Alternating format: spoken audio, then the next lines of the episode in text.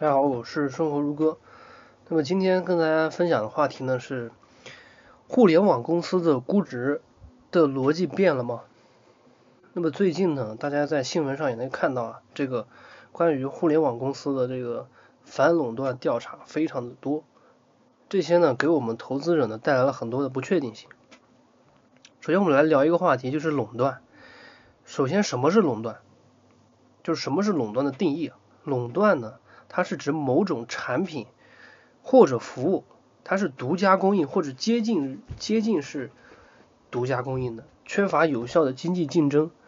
也就是说呢，某一个行业的这个服务啊，或者说是产品，绝大部分都是由这家公司提供，而其他公司呢，如果说想进来，这个垄断经营者呢，可以采用一些方式，让这些公司被边缘化，或者说破产，或者是被他们收购。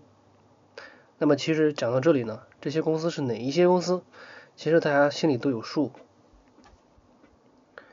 然后我们再来说互联网公司的垄断。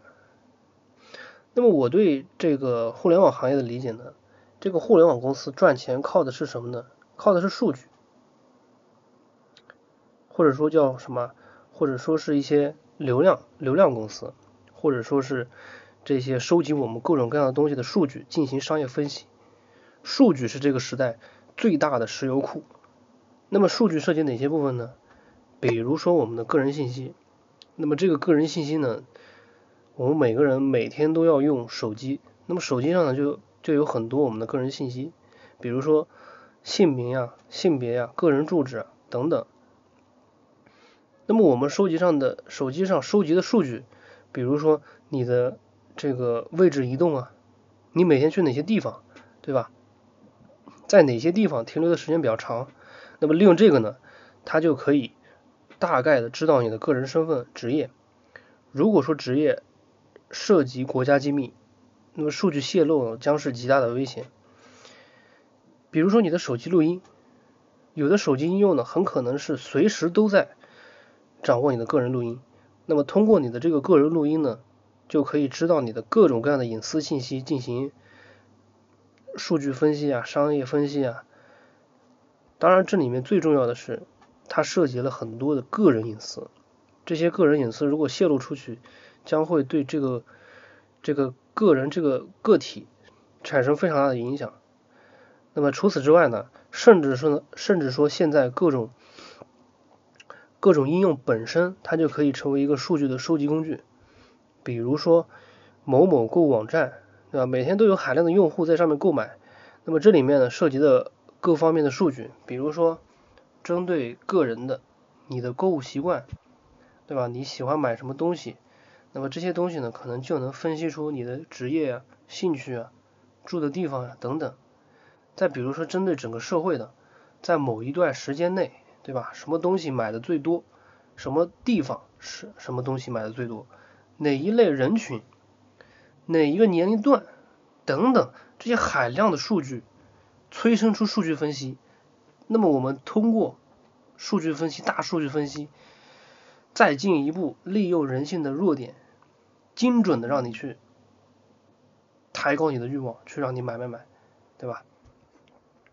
再比如某一某某这个社交工具，那么如果说你每天聊天的数据，其实都被他们看得清清楚楚。都在他们的眼皮子底下，那你觉得你的数据还安全吗？那么这些涉及个人隐私的数据，如果说被用来作为这个私人企业的牟利工具，危害有多大？这个问题大家可以思考思考。那么下一个话题呢，就是说这个垄断企业的这个利润之高，来来自哪里？那么现在大家啊，对于互联网行业是趋之若鹜。为什么互联网行业它它的这个利润非非常非常的高？就是这些互联网的这些龙头垄断企业为什么会这么高？那么关键在于什么呢？我认为是这个数据的滥用性，各种数据只要收集过来，就可以开展，就可以广泛的开展各种各样的这个商业分析，进行商业的变现，进行商业的变现。那么互联网行业呢，它是新业态的行业。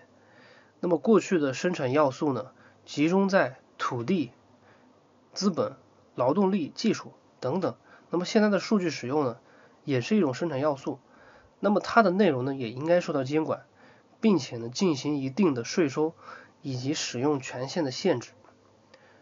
那么如果说对这个数据的使用做出了明确的规定，那么我认为呢，这个互联网行业的这个野蛮生长呢，也将势必改变。同时呢，它的利润肯定是因此受到巨大的影响，巨大的影响。比如说你是做社交的，那你收集过来的这些个人的这些聊天的数据啊，那就仅那就只能仅限于用于社交领域的业务，你不能将数据用来去做一些别的，对吧？所以这些互联网企业的巨大利润主要来源于数据。一旦对于数据的使用、收集进行监管，或者说做出明确的权限的限制，那是比以往对于大型的垄断互联网企业的这个估值呢，我觉得是要发生改变的。除此之外呢，互联网垄断公司呢，它利用自己的垄断利润，不断的将触手伸向各行各业，形成一张巨大的行业网络，同时利用其自身的优势，使得这个。新的竞争对手只有两条路可以走，第一个就是被兼并，第二个就是直接被市场淘汰，被市场淘汰。所以呢，嗯，最后呢，我再来总结一下我对这个互联网行业这些龙头公司的估值的意见。首先，第一点呢，如果说这些垄断互联网龙头公司仍然可以继续利用自己的垄断地位进行竞争对手的打压、打击。啊，比如说兼并呀、收购啊等等，收购，或者说持续将自己的触手伸向各行各业，而且还没有限制，而且还没有限制，那估值呢可以更高，可以更高。第二呢，就是如果说你收集上来的这些数据可以没有权限的限制，可以不受限制的进行各种商业应用，那估值呢也可以更高。